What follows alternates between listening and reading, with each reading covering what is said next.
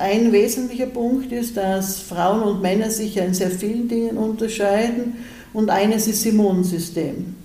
Es haben zwar Frauen und Männer dasselbe Immunsystem, aber da wirklich, also wirklich die Hormone, also immer bei Frauen ist das Immunsystem hinaufgeschaltet und bei Männern gedämpft. Es hat verschiedenste Auswirkungen. Wir wissen, dass immer mehr Männer an Krebs erkranken und auch an Krebs sterben. Wir wissen, dass so schwere Fälle, so Sepsisfälle, wenn man schaut, dass die Männer gefährdeter sind, als aber Infektionskrankheit das Abwehrsystem wirkt. Kann man sagen, die Frauen Glück gehabt, haben natürlich auch Pech gehabt, weil die Autoimmunkrankheiten, da ist natürlich ein aufgeschaltetes Immunsystem unhilfreich. Und die Frauen sind natürlich auch die, die die, die Nebenwirkungen, die Unverträglichkeiten, die Allergien im großen Teil haben.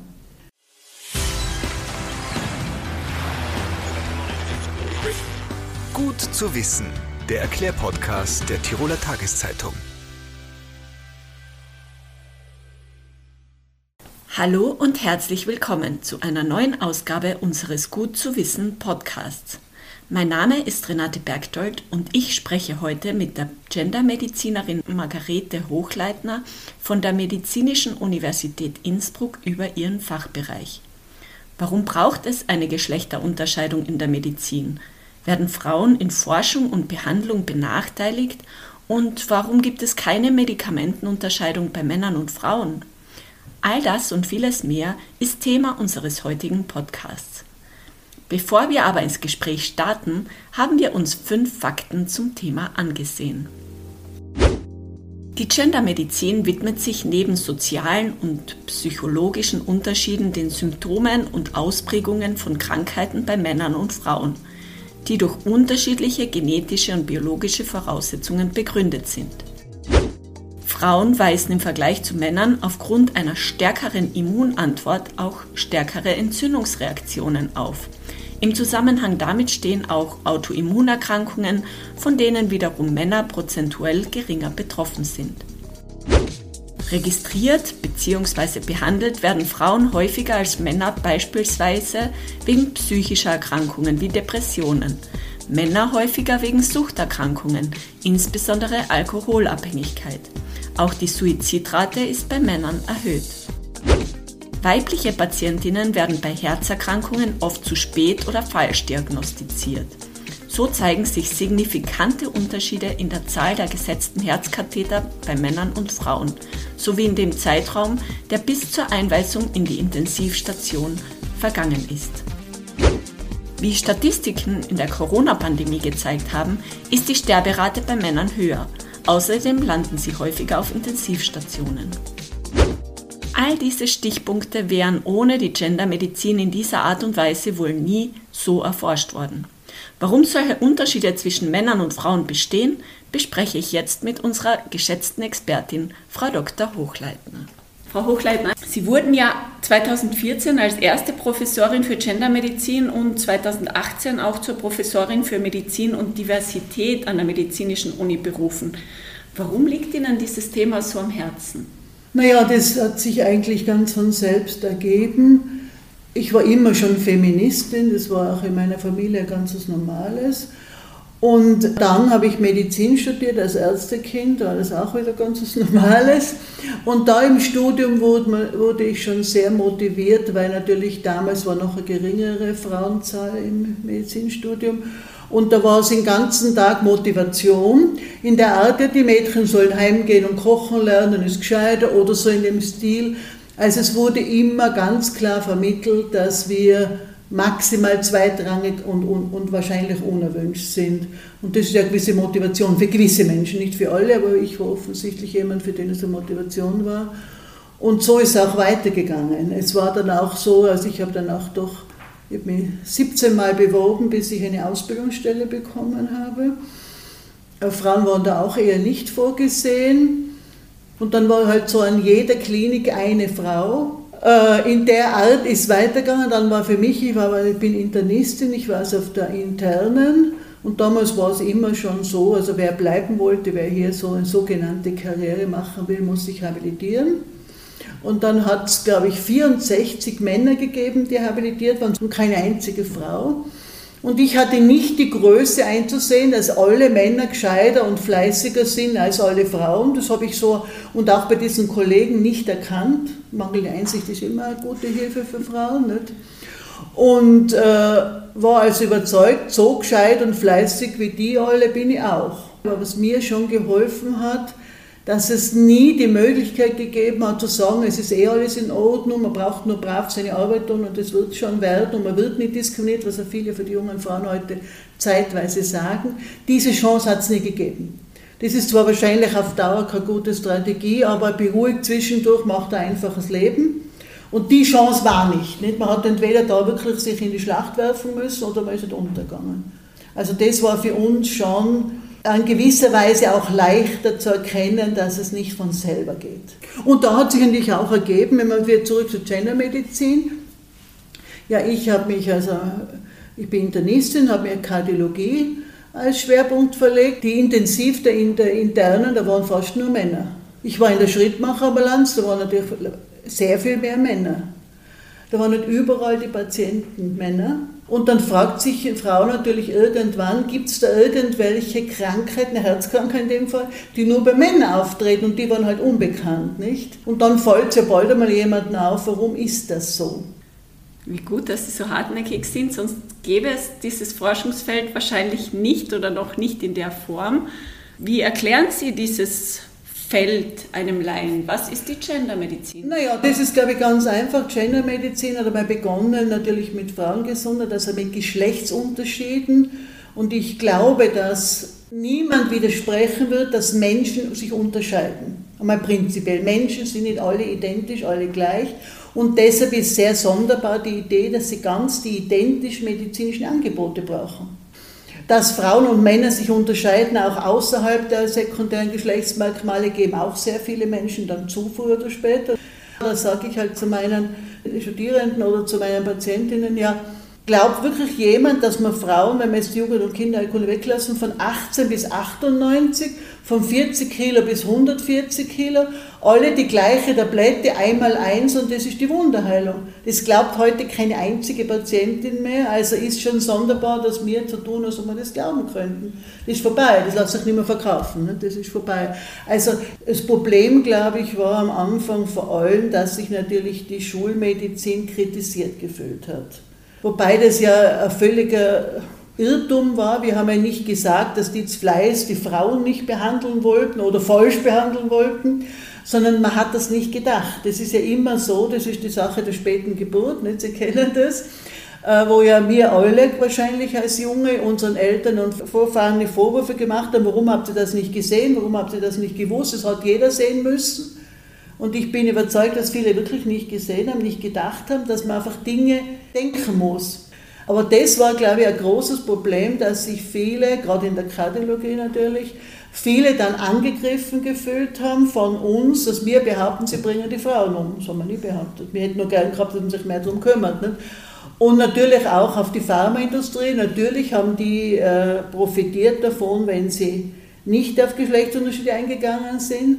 Aber deshalb waren sie nicht böse, es war deren Job, möglichst viel Profit machen, zudem haben wir ja Politik. Äh, das war, glaube ich, ein, eine sehr schwierige Situation, dass sich hier immer Menschen und Gruppen und dummerweise auch Mächtige angegriffen gefühlt haben und dann in Verteidigungsmodus geschaltet haben. Äh, sie haben es jetzt eh schon angesprochen, die Gendermedizin hat in der Kardiologie ihren Ausgang genommen.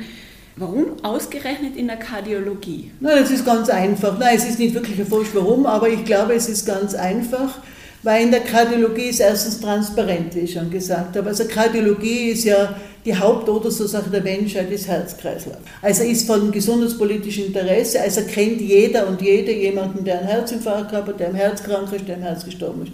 Also ist das etwas, was sehr von großem gesundheitspolitischen und auch bevölkerungspolitischen Interesse ist. Jetzt ganz einfach sagen, naja, wenn wir so viel Herztote haben, so viel Herzinfarkttote, so viel Bypass-Operationen, dreimal so viel bei Männern, das ist halt noch schwer argumentierbar. Ja, da können natürlich böse Feministinnen sagen, probieren wir es einmal, Frauen auch das zukommen zu lassen, nicht schauen, was dann wäre.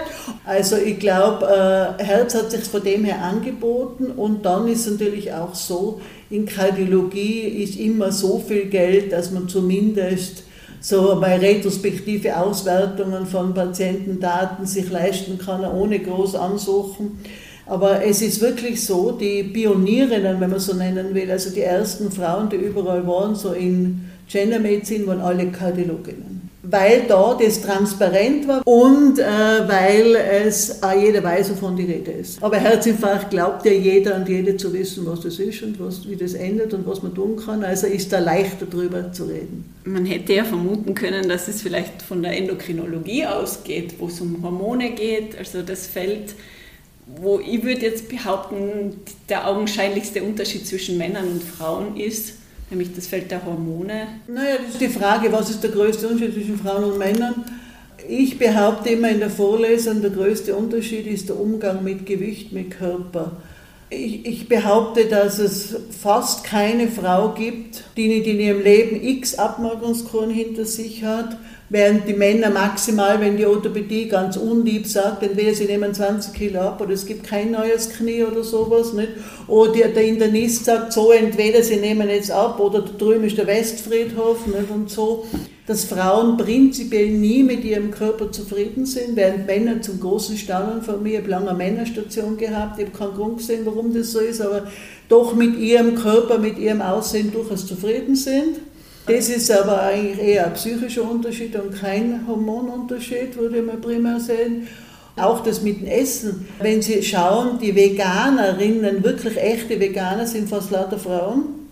Das Gleiche ist mit den Vegetariern. Äh, auch die Geschichte, dass man sagt, na, nur einmal in der Woche vielleicht ein Fleisch und dann ein Fisch und diese Mischkostsachen. Also das alles ist eigentlich weiblich. Und ich glaube, das ist einer für die größten Geschlechtsunterschiede. Bei den Hormonen würde ich jetzt behaupten, sind da zwei Aspekte fallen. Natürlich haben Östrogene sehr viele Wirkungen, auch Konkurrenz mit Medikamenten und so weiter. Und, und verschiedene Wirkungen. Testosteron ist günstig für die Knochen. Wenn Sie einen guten Testosteronspiegel haben, ist die dritte Osteoporose sicher später auf. Östrogen ist gut fürs Herz. Wenn Sie gute Östrogenwerte haben, werden später koronare Herzkrankheit und damit einen Herzinfarkt kriegen. Also es gleicht sich wieder aus. Was aber auch das Zweite ist, was bei, äh, bei Hormonen eine Rolle spielt, dass Männer eigentlich konstante Hormonwerte haben. Natürlich gehen sie herunter im Laufe des Lebens, aber so linear. Ich sage dann immer zu meinen Studierenden, naja, wenn wir jetzt heute bei euch, bei alle einen Hormonstatus machen, bei den Männern, und dann nächstes Jahr wieder, dann werden alle den gleichen Wert haben. Wenn wir bei den Frauen heute einen Hormonstatus machen und nächste Woche wieder mal einen anderen. Frauen haben zuerst, die, zuerst natürlich die Pubertät, dann haben sie den Zyklus, dann womöglich Schwangerschaften, Abtreibung etc. und dann einen Wechsel. Die haben immer sehr schwankende Werte und gerade die schwankenden Werte sind schon für den Körper noch mal in der Regel belastender als konstante Werte. Also das ist auch ein ganz großer Unterschied. Ja, das sind zwei wesentliche Unterschiede, die sicher berücksichtigt werden müssen, aber bei den Medikamenten, Sie wollten ja zu Medikamente kommen, es ist so, dass die ersten zwei Punkte in der Frauengesundheit, also als Folge der Frauenbewegung, der zweiten, Sie wissen, die erste war die Wahlkampfgeschichten, dass Frauen Wahlrecht bekommen und die zweite war dann eher in die einzelnen Disziplinen Frauenaspekte, Frauenwünsche, Frauenbedürfnisse abzudecken. Dazu die Frauenbank und Frauenstädteplanung geben nicht? und eben auch Frauenmedizin. Und da war dann einer von den Aspekten natürlich, dass die Medikamente nicht für Frauen getestet sind. Und das Zweite, dass in Herzen wesentlich weniger Untersuchungen und Behandlungen Frauen angeboten werden, obwohl ungefähr gleich viel sterben. Das hängt doch auch mit dem Hormonstatus zusammen. Das hängt mit dem Geld zusammen. Das sage ich auch immer zu meinen Studierenden. Wenn etwas auch sonderbar vorkommt in der Medizin oder blöd oder falsch oder was auch immer, dann folgt dem Geld. Das erste ist immer das Geld. Die Medizin ist in allen Staaten, wo es überall gibt, ein sehr, sehr teurer Punkt mit sehr vielen Steuergeldern auch besetzt und deshalb geht es in der Regel nicht ums Privatgeld, sondern generell geht es in der Regel ums Geld, was das kostet. Und da dem folgen ist ein wichtiger Punkt und deshalb die Medikamententestungen so. Man hat praktisch nur Männer oder hauptsächlich Männer getestet. Warum? Es ist billiger, wenn Sie nur eine Gruppe testen als zwei.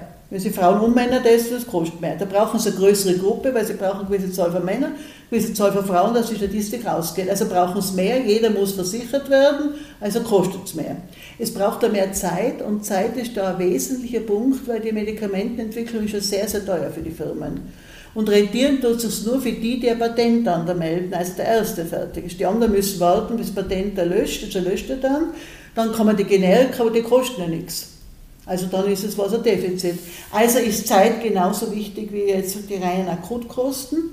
Äh, dann ist natürlich äh, der Punkt, dass Frauenversicherung mehr kostet, weil es könnte ja immer auch eine Schwangerschaft sein und ein Schaden für ein Embryo. Also kostet es da wieder mehr. Dann behaupten, ob das stimmt, weiß ich nicht, aber die Amerikaner haben immer behauptet, dass es schwieriger ist, Frauen zu rekrutieren. Dann wissen wir aber sicher, dass Frauen, also über die Hormone, beim Mann machen wir einmal einen Hormonstatus und den braucht man vielleicht nicht. Bei den Frauen müssen wir mehrfach machen. Allein so stellen Sie fest, wer im Wechsel ist. Wie stellen Sie es fest? Ob Sie kann? Also müssen Sie einen Hormonstatus, dann machen Sie eine Woche wieder, dann in drei Wochen wieder, dann irgendwie kommen Sie drauf. Das kostet Zeit wieder, denken Sie ans Patent anmelden und kostet Geld, weil die Hormonstaaten sind aufwendig und teuer. Dann haben Frauen mehr äh, Zusatzerkrankungen. Ab einem gewissen Alter auf jeden Fall. Das ist auch nicht so schlimm primär, aber wenn die jetzt ein bisschen Nierenleiden hat, müssen sie herausrechnen, was wäre bei Normalwert und so, brauchen sie eine größere Gruppe, müssen sie zusätzliche Statistik machen. Dann, wenn die Frauen vielleicht einen Leberschaden haben, müssen sie rechnen, wie wäre das. Das kostet alles Zeit und Geld. Also in Summe haben sie zum Schluss wenn Sie nur Männer nehmen, geht es schneller und billiger. Also wenn ich eine Firma bin und auf Gewinn orientiert ja auch muss, ist ja nicht so lustig, ob der Gewinn macht oder nicht, ist ja nicht freier Wunsch der Firma, sondern das sind Sie den Aktionären verpflichtet, dann nehme ich nur Männer.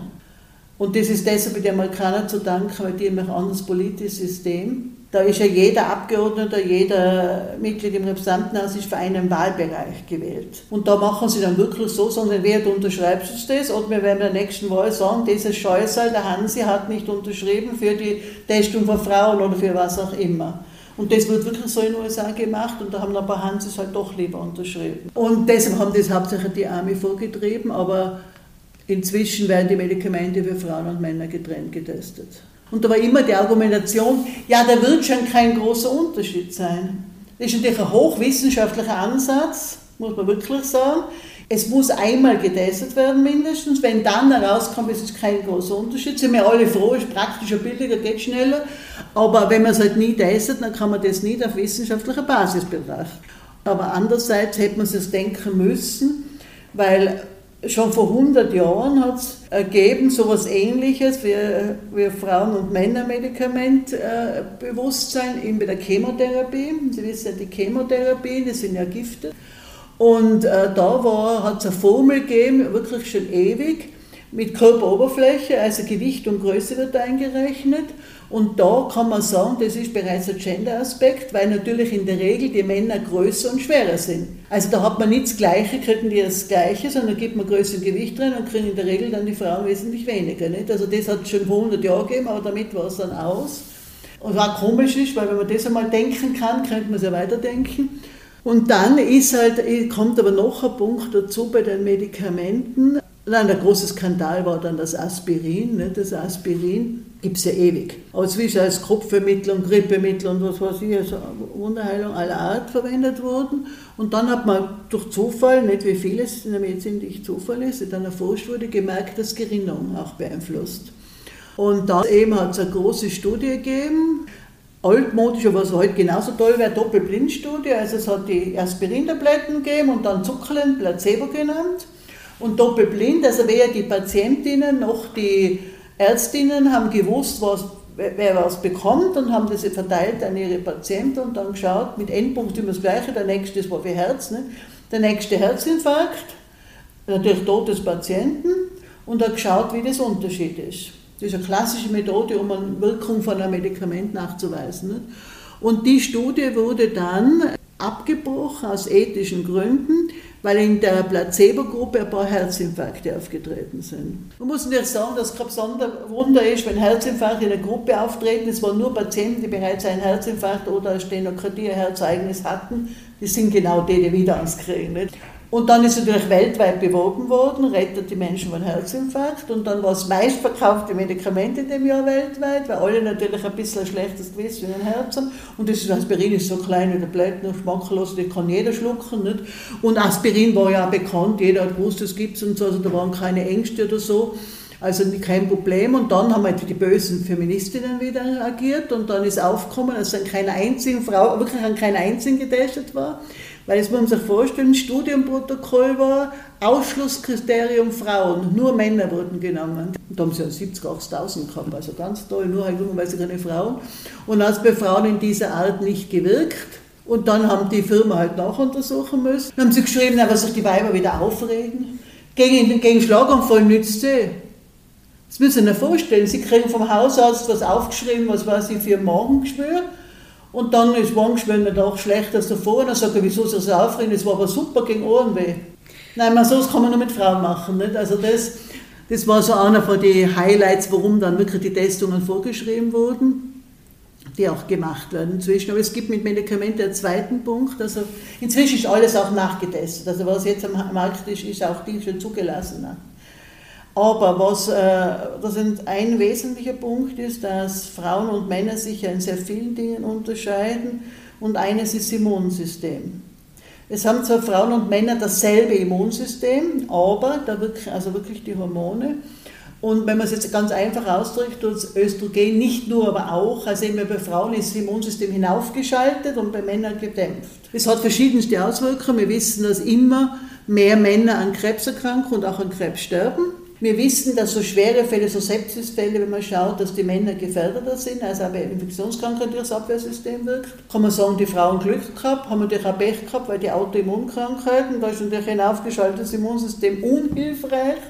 Lupus erythematosus haben 90% Frauen nicht? und praktisch alle Autoimmunkrankheiten. Und die Frauen sind natürlich auch die, die die, die Nebenwirkungen, die Unverträglichkeiten, die Allergien im großen Teil haben. Die, die über Unverträglichkeiten, Allergien, äh, Nebenwirkungen sprechen, sind zu 95% die Frauen. Die Frauen, die reden Romanen, nicht? Da ist ein ganz ein großes Problem, dass natürlich jedes Medikament kann eine Nebenwirkung haben, schon ganz klar. Was eine Wirkung hat, hat eine Nebenwirkung. Aber da ist eben die Frage, und wenn man eben das aufgeschaltete Immunsystem hat, die Frauen haben wesentlich mehr Nebenwirkungen und Unverträglichkeiten. Und das ist noch bei verschiedenen Medikamenten, wo das auftritt, bei Frauen und Männern, nur bei Frauen so viel häufiger. Das passiert uns sehr häufig, vor allem bei Hochdruckmitteln, was ganz fatal ist, weil Hochdruck ist eine, wenn nicht die Hauptursache für Herz-Kreislauf, also für Schlaganfall Herzinfarkt. Und da wäre schon günstig, immer die gleiche Dosis, und zwar die richtige zu nehmen und nicht dann halbieren oder nur jeden zweiten Tag, weil man die Nebenwirkungen spürt oder gar nicht mehr nehmen. Das passiert uns in unserem Frauengesundheitszentrum praktisch täglich. Und das ist bei Männern praktisch nicht der Fall, weil die so viel weniger diese Nebenwirkungen haben und auch ein bisschen weniger auf Nebenwirkungen achten in der Regel, dass das also ein wesentlicher Unterschied in der Medikamentenwirkung und äh, Verträglichkeit darstellt. Stichwort Immunsystem. Das leitet mich gleich zum, zum aktuellsten Forschungsfeld, sage ich mal, über, nämlich Covid-19. Da ist ja sehr viel passiert im letzten Jahr und es wurde natürlich auch geforscht, auch in Hinsicht auf Gendermedizin. Da gab es ein Forschungsprojekt, das Gender Differences in Covid-19 Pandemic in Europe. Das ist kürzlich publiziert worden und darin sprechen die Forscher dass eine SARS-CoV-Infektion bei Männern häufiger tödlich verläuft, dass Männer auch öfter auf der Intensivstation landen. Hingegen Frauen sich, also zwischen 20 und 59 Jahren, sich häufiger infiziert haben, liegt wahrscheinlich an ihren exponierten Berufen. Also Frauen sind viel im Handel, in der Pflege, im Krankenhaus beschäftigt. Was allerdings interessant war, war eben dieser Aspekt mit dem Immunsystem, nämlich dass das weibliche Immunsystem besser dafür gerüstet ist, die Viruslast ja. niedrig zu halten. Das, das ist für mich ein sehr trauriges und sehr ärgerliches Kapitel. Dass Corona ein Virus ist, haben wir vom ersten Tag an gewusst.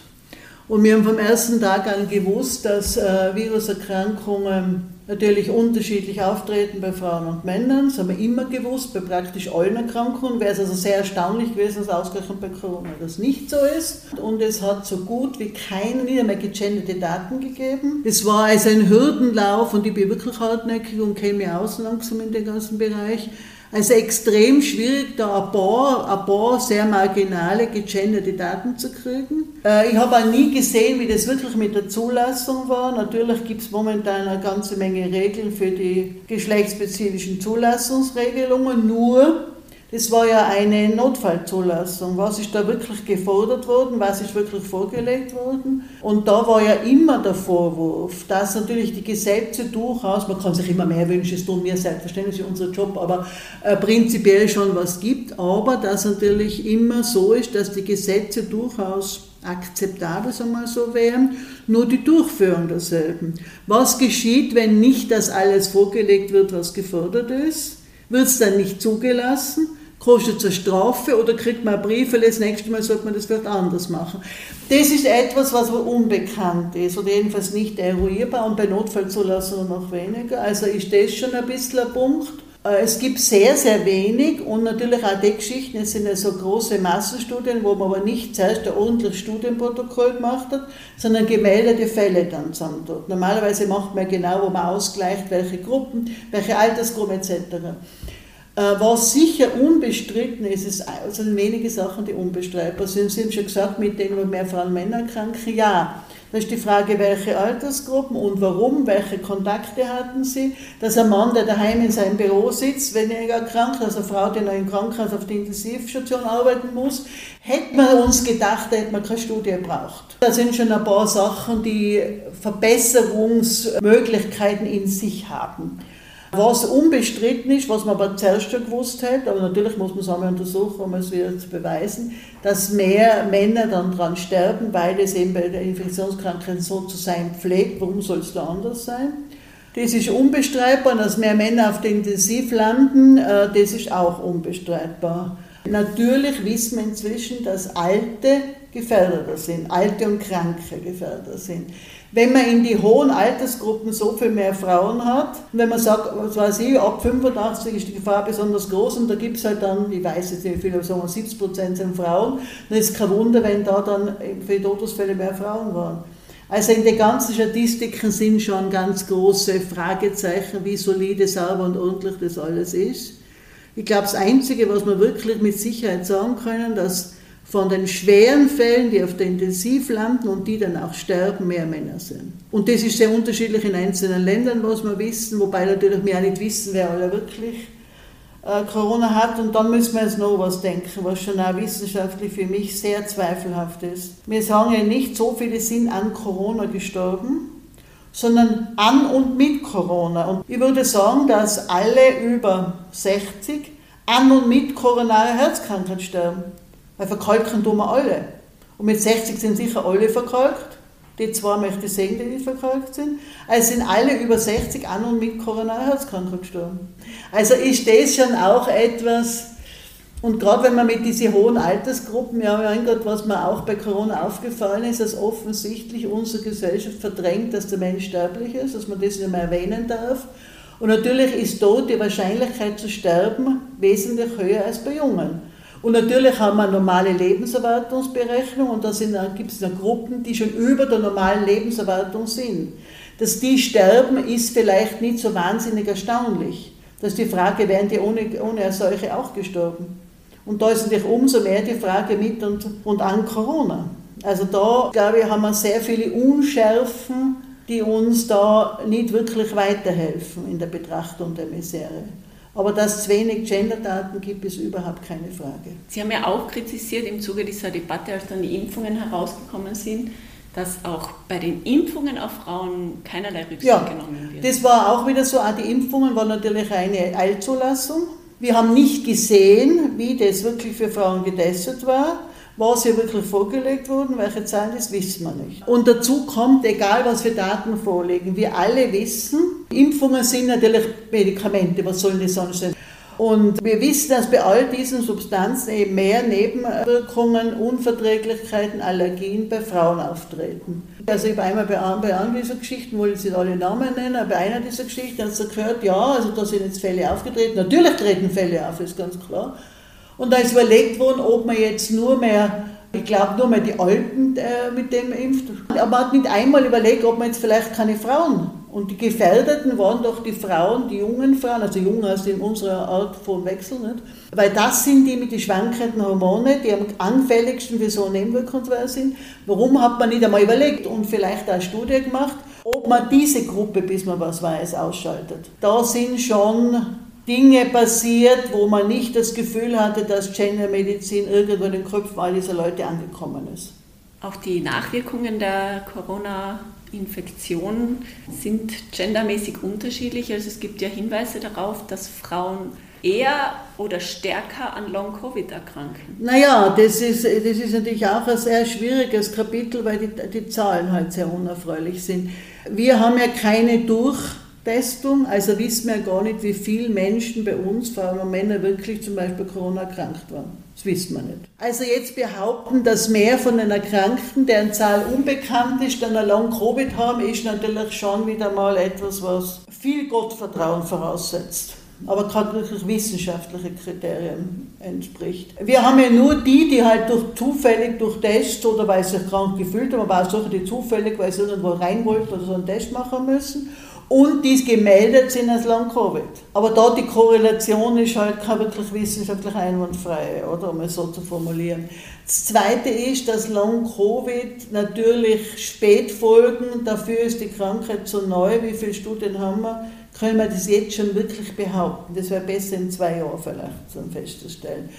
Das nächste ist, dass wir natürlich auch sagen müssen, wie ist es definiert? Es gibt ja keine wirklichen Definitionen. Was ist Long-Covid? Denken Sie an das Burnout oder auch nie eine Diagnose. Was ist Burnout? Was ist Long-Covid wirklich? Und wie weit sind natürlich hier auch die ganzen Umweltbedingungen, die ganzen psychischen Probleme, die gerade für Frauen speziell aufgetreten sind. Also es schaut so aus, man könnte sich auch vorstellen, weil Burnout sind auch mehr Frauen und depressive Zustände sind auch mehr Frauen, aber wirkliche solide Daten können wir jetzt nicht haben. Das muss man ganz klar sagen. Und ich glaube schon, dass ein wesentlicher Punkt ist, der abzugrenzen wäre, wo man sich mehr kümmern müsste, wären die ganzen sozialen und psychischen Folgen für Frauen von Corona generell. Wie ist es für die Forschung? Ist, hat Corona der Gendermedizin eher einen Dämpfer verpasst oder könnte es vielleicht sich als Beschleuniger für die Forschung entwickeln? Na, Corona hat nicht nur der Gendermedizin, sondern praktisch allen eine massive Dämpfung weil erstens natürlich sehr viele Hindernisse waren im ganzen Arbeitsablauf und zweitens natürlich alles fokussiert war nur jetzt auf Corona, auf den Impfstoff etc., dass alles andere untergegangen ist. Und natürlich auch das Interesse der Medien oder auch der, der öffentlichen Hand und so komplett weg war. Es hat nur mehr Corona gegeben, alles andere war maximal in der Ferne lief, wenn wir Glück gehabt haben. Nein, es hat massiv geschadet. Es hat den Unis geschadet, es hat den Studierenden geschadet, es hat der Forschung geschadet. Und natürlich allen, das irgendwie vielleicht ein bisschen auch auf Außenunterstützung, auf Medienunterstützung, auf politische Unterstützung angewiesen war, wie eben äh, durch Gendermedizin, wie Migrationsmedizin, wie drittes Geschlecht, all diese Sachen sind natürlich komplett untergegangen. Sie haben es jetzt vorhin angesprochen, Frauen leiden häufiger an Depressionen, psychische Erkrankungen sind stark auf Frauen bezogen. Allerdings ist die Selbstmordrate bei Männern höher als bei Frauen. Das ist unbestritten, es war immer so. Das war ja auch so einer der, der Widersprüche, dass man gesagt hat, es wird so geschätzt, da gibt es ja keinen einfachen Test. Aber es ist von dem abgesehen eigentlich unbestritten immer schon, also die letzten Jahrzehnte gesagt, zumindest für Europa, vom Nordkap bis, bis Sizilien, sind ungefähr doppelt so viele Frauen wie Männer mit depressiven Zuständen diagnostiziert, also nicht echte Depression allein, sondern depressive Zustände und so weiter. Warum ist das so? Der eine Punkt mit die Selbstmorde war natürlich der, dass man gesagt hat, naja, da fragt man sich natürlich, warum diese ganzen glücklichen Männer sich dann umbringen. Nicht? Da ist natürlich eine Antwort, dass Männer überhaupt mehr zur Aggressivität neigen und das ist natürlich auch ein Aggressivitätsakt. Aber vor allem ist natürlich schon auch hier eine Diskussion, da bin ich aber nicht die Expertin, aber es gibt eine Diskussion, weil wie gesagt habe, Depression ist ja nicht durch einen Bluttest feststellbar, also sind es Untersuchungen, sind es Fragebögen, sind es psychologische äh, Betrachtungen. Und da äh, ist schon die Frage und Diskussion in Kreisen, die sich damit auskennen, also in die Psychiatrie und Psychologiefächern, ob das, was wir als typische Symptome, als Zeichen von depressiven Zuständen, nicht das ist, was Frauen haben. Und die Männersymptome hier eher vernachlässigt, bis vielleicht gar nicht da aufgezeichnet sind und dass man das, äh, das äh, Symptomebild, das dann in Folge die Diagnose gibt, nicht erweitern müsste um einige Punkte, die eher bei Männern als bei Frauen sind. Und dass also vielleicht doch eine größere Zahl von Männern mit depressiven Zustandsbildern herauskommen. So ähnlich ist bei den Essstörungen. Also Essstörung heißt immer die Unterernährung, wobei bei uns die Leute an Überernährung sterben in der Regel. Nicht? Essstörung ist hetzigerweise Unterernährung, nicht Überernährung. Nicht? Das war ja auch völlig weiblich fixiert. Und da hat es dann ganz, ganz wenige Fälle immer von Burm gegeben in den Schulen. Da ist die Frage, gibt es keine oder werden sie nicht erkannt und diagnostiziert? Und da ist schon natürlich jetzt unbestritten, dass wenn ein Mädchen so abnimmt äh, und sehr untergewichtig ist, wird, wenn sie wollen, die Umfeld natürlich denken, es könnte Essstörung sein, weil hart auch immer. Nicht? Wenn ein Bur so ausschaut, bis man da auf die Idee kommt, dass der eine Essstörung hat, das ist ja ein Bur.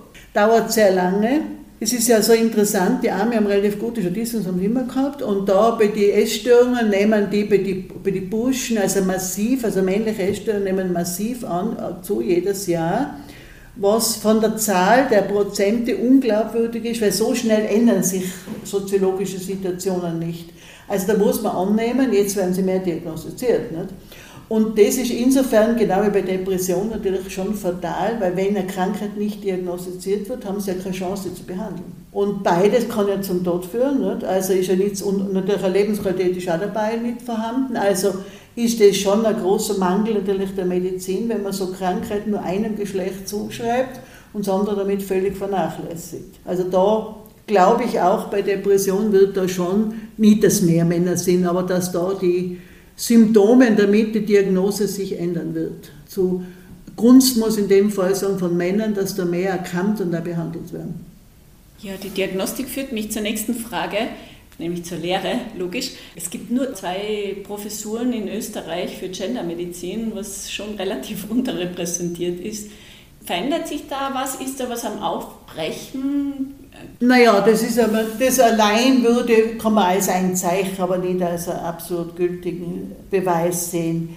Die Idee ist sicher, dass äh, Gendermedizin, Diversity ein Querschnittmaterie ist. Und natürlich das Endziel sein sollte, aus meiner Sicht zumindest, dass in allen Fächern vorhanden ist. Wenn es eine Gendermedizin-Professur gibt, sagt man, ja, haben wir eh, die soll das machen. Das Idealtypische in meinen Augen ist natürlich, dass in allen Fächern vorkommt, dass eine Querschnittmaterie ist, dass die Uni sich damit ein Commitment abschließt und nicht eine Organisationseinheit.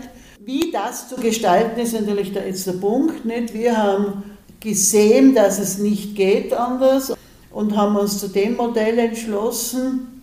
Ich will aber nicht behaupten, dass es immer so sein muss und dass das die einzige Zukunft ist, dass jeder Gendermedizin mit möglichst vielen Stunden und Mitarbeiterinnen hat, sondern funktionieren wirklich wird es nur, das haben wir ja bei Corona wieder gesehen, wenn es endgültig in allen Fächern wirklich integriert ist. Wie man das natürlich hinkriegt, ist immer die Frage. Ne? Also das allein mit die, an die Professuren festzumachen, glaube ich, ist nicht die Wahrheit.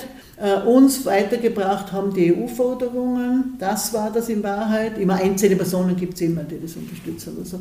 Aber das, weil die EU immer zunehmend nicht, bei den Fördergeldern auch verlangt, dass hier die Gender-Aspekte angegeben werden. Da muss man Gender-Sensibilität, Gender-Nachhaltigkeit, muss man die Frauenquoten angeben und so weiter. Ich bin ja im PhD, nicht? wir haben das, äh, ich war Pflichtlehrer. Und bei der Pflichtlehre, also das macht man jetzt zehn Jahre, und am Anfang waren sie ja nicht unbedingt gerade alle begeistert. Das war vor zehn Jahren. Sie haben erkannt und wirklich praktisch alle, dass es einen Mehrwert bringt. Jetzt haben sie das auch noch, jetzt können sie da wieder was machen, können auch alte Daten einmal auswerten, schauen, nicht? man hat ja sehr viel im Computer, ob da große Unterschiede sind. Man kann versuchen, eben auch bei den Gender-Artikeln schreiben und sie haben natürlich gesehen, dass eben immer mehr, so bei der EU, bei NIH und demokratischen äh, Fördergelder muss man das Gender, das haben sie kapiert. Also ist das, es muss Normalität werden. Es muss äh, Gendermedizin genauso nicht mit einer kleinen Gruppe von treuen Anhängern, das ist ja Blödsinn, sondern es muss Normalität werden. Das ist jetzt gleich für die Jungen schon so, was weiß ich, um 8 ist Augen, um 9 ist HNO, um 10 ist Gender. Einen Punkt, den wir noch ja. gar nicht angesprochen haben heute, möchte ich gegen Ende trotzdem noch erwähnen, weil er wichtig ist. Es gibt nicht nur Mann und Frau bei Gender, es gibt auch Transgender. Nein, es ist der Punkt, man hat natürlich, also es kommt aus der Frauenbewegung und hat natürlich dann Geschlechtsunterschiede in Frauen und Männer und das ist natürlich immer noch der wichtigste Punkt, weil es die größte Gruppe der Gendermedizin ist. Aber natürlich, wie ich gesagt habe, ist natürlich, sind Menschen unterscheiden sich und es gibt ja nicht die Nobenfrau. Da haben wir auch wieder von 18 bis 98 und da sind ja die Bedürfnisse und Wünsche an die Medizin doch auch unterschiedlich. Aber natürlich war immer schon, dass es hier Unterschiede gibt. Es gibt da schon ziemlich lange Intensivmedizin. Es gibt natürlich, hat immer gegeben, auch Unterschiede in religiöser und sexuellen Orientierung. Wir haben in der Klinik, ist vielleicht in der Gesellschaft zum Teil geleugnet worden, aber in der Klinik haben wir das immer gewusst. So wir zu meiner Zeit schon die ganzen, ganzen äh, Intersex und Transsex und so weiter. Natürlich hat man das wissen müssen.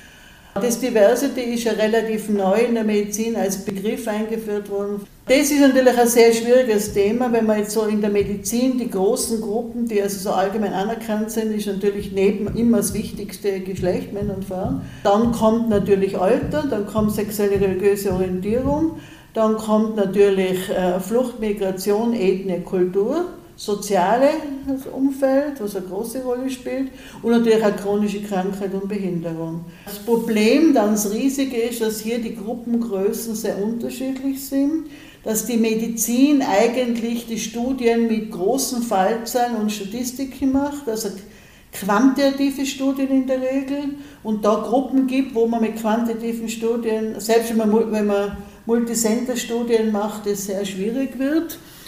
Dann gibt es äh, natürlich, dass es tabuisierte Gruppen gibt. Von dem abgesehen ist dann natürlich auch noch die Intersektionalität ein Riesenproblem, weil natürlich sie sind jetzt nicht nur eine Frau, und dann haben wir uns noch geeinigt, sie sind halt dann, was weiß ich, Kaukasierin und sind halt dann in der Altersgruppe halt Unterwechsel und da sind so viele Gruppen dann und da kriegen sie nie mehr örtliche Studien zusammen. Aber die Transsexuellen, da gibt es jeder, in jedem Landeskrankenhaus muss eine Anlaufstelle geben. Auch diese Personen sterben natürlich nicht an einer Geschlechtsumwandlung, Gott sei Dank, sondern die sterben natürlich an Herz-Kreislauf und dann an Krebs. Was man es da für Studien gibt für diese Personen? Und da ist ja gerade jetzt, wenn Sie denken, diese Hormongaben. Wir wissen zum Beispiel, dass also Östrogen günstig ist und Testosteron schlecht. Wir wissen aber auch, dass mit den Östrogengaben, dass es natürlich nicht ganz unbedenklich ist, wenn man Hormone in großen Dosen langfristig nimmt. Und die müssen es ja zeitlebens nehmen. Und gerade wenn man jetzt denkt, die Herzbehandlung, gerade zur Hochdruckbehandlung, Hochdruck, wie wir gesagt haben, ist einer der Hauptrisikofaktoren für Herz-Kreislauf-Tod. Und Hochdruck ist ein sehr häufiges Leiden. Gibt es da irgendeine Studie, wo Sie eingeben können, ja, als eine transsexuelle Person, die äh, Testosteron nimmt, mit welchen Substanzen beginnt man? Es gibt ja immer nach Alter und nach Schwere, welche Substanzengruppen bei den Welche fängt man da an? Was ist günstig verträglich da? Was ist schlecht? Oder auch, ist Risiko höher für einen Hochdruck entwickeln mit dem Testosteron? Muss man da früher, was weiß ich, ich fantasiere, sagen wir, ab, ab 30 einmal im Jahr Ergometrie schauen, ob da irgendwo. Nix! Also selbst so eine Gruppe, die meint, da ist alles 137 Mal diskutiert und ausgeforscht, nur das eine Thema, alles andere. Und das ist, glaube ich, schon die ganz große Gefahr. Und da sind natürlich Unterschiede und da ist manche dieser Diskussionslinie natürlich aus diesen Gruppen nicht hilfreich. Und dann ist eine Riesenherausforderung mit dem ganzen Diversitas-Punkt natürlich die Frage der Daten was wissen wir über die Sachen? Weil, weil sonst kann man ja im Computer schauen, ist man heute Junge noch mehr gewöhnt wie wir, man schaut hat, was gibt es da. Also das ist auch für uns eine Herausforderung, der wir überhaupt uns nicht mehr bewusst sind, was das. Also ist das schon, also das Diversitas, das geht eben weit nur über sexuelle Orientierung hinaus. Da kann man nur sagen, man muss einmal sich dessen bewusst werden, das war schon gut. Und man muss wissen, wo überall Defizite sind und halt so gut man kann, aber wenigstens mal das wissen, was man alles nicht griffbereit hat und was man alles nicht hat. Stichwort Visionen oder Zukunft. Zum Abschluss würde ich Sie gerne bitten, dass Sie mir Ihre Vorstellung nennen, wo steht die Gendermedizin in, sagen wir, zehn Jahren? Wie behandelt der optimale Arzt? Wie sieht die optimale Lehre aus? Naja, ich bin immer noch, wenn es ja vielleicht ein sehr schwer durchführbares Projekt ist, ich bin immer noch der Meinung, es muss eine Querschnittmaterie werden und bleiben und sein. Es muss integriert sein in alle Fächer und in alle medizinischen Angebote. Äh, wir haben auch da vorgesagt, wir sind auch in der Pflegeschule unterrichten dort, wir sind in der FH Gesundheit unterrichten dort, wir sind in der Ärztefortbildung die Idee und der Versuch ist, dass man Gendermedizin, also und Diversitas, all diese Dinge, diese Überlegungen wirklich in die gesamte Medizin einbaut und sich dessen bewusst ist, was eigentlich die meisten wissen, dass Menschen sich unterscheiden und deshalb unterschiedliche medizinische Angebote brauchen und erwarten können. Und dass wir halt versuchen müssen, dem möglichst gerecht zu werden. Und ich glaube, es ist natürlich ein sehr schwieriger Punkt, aber ich glaube, gerade im niedergelassenen Bereich kennt, ja, kennt man ja sein Klientel, hat unterschiedliche natürlich Einzugsgebiete und dass man da wenigstens diesen Gruppen die dann hauptsächlich äh, kontaktieren, dass man denen gerecht wird, dass man vielleicht da einen Schwerpunkt setzen kann und sagen, ja, ich bin da die Expertin für das und das, da können die kommen und so in dem Stil. Äh, das, glaube ich, ist das Einzige, was äh, notwendig ist und das nicht in Zukunft so wie bei Corona war, dass in dem Moment, wo irgendeine tatsächliche oder vermeintliche Katastrophe ausbricht, alles vergessen wird und man nur mal in alter Methode nur mehr auf das sieht und alle, alle Gender-Aspekte weglässt, äh, das ist nicht hilfreich. Dann hoffen wir mal, dass die Vision sich erfüllt und keine neuen Katastrophen auf uns warten. Frau Dr. Hochleitner, herzlichen Dank für Ihre Expertise und für Ihre Zeit. Das war Gut zu wissen, der Erklärpodcast der Tiroler Tageszeitung.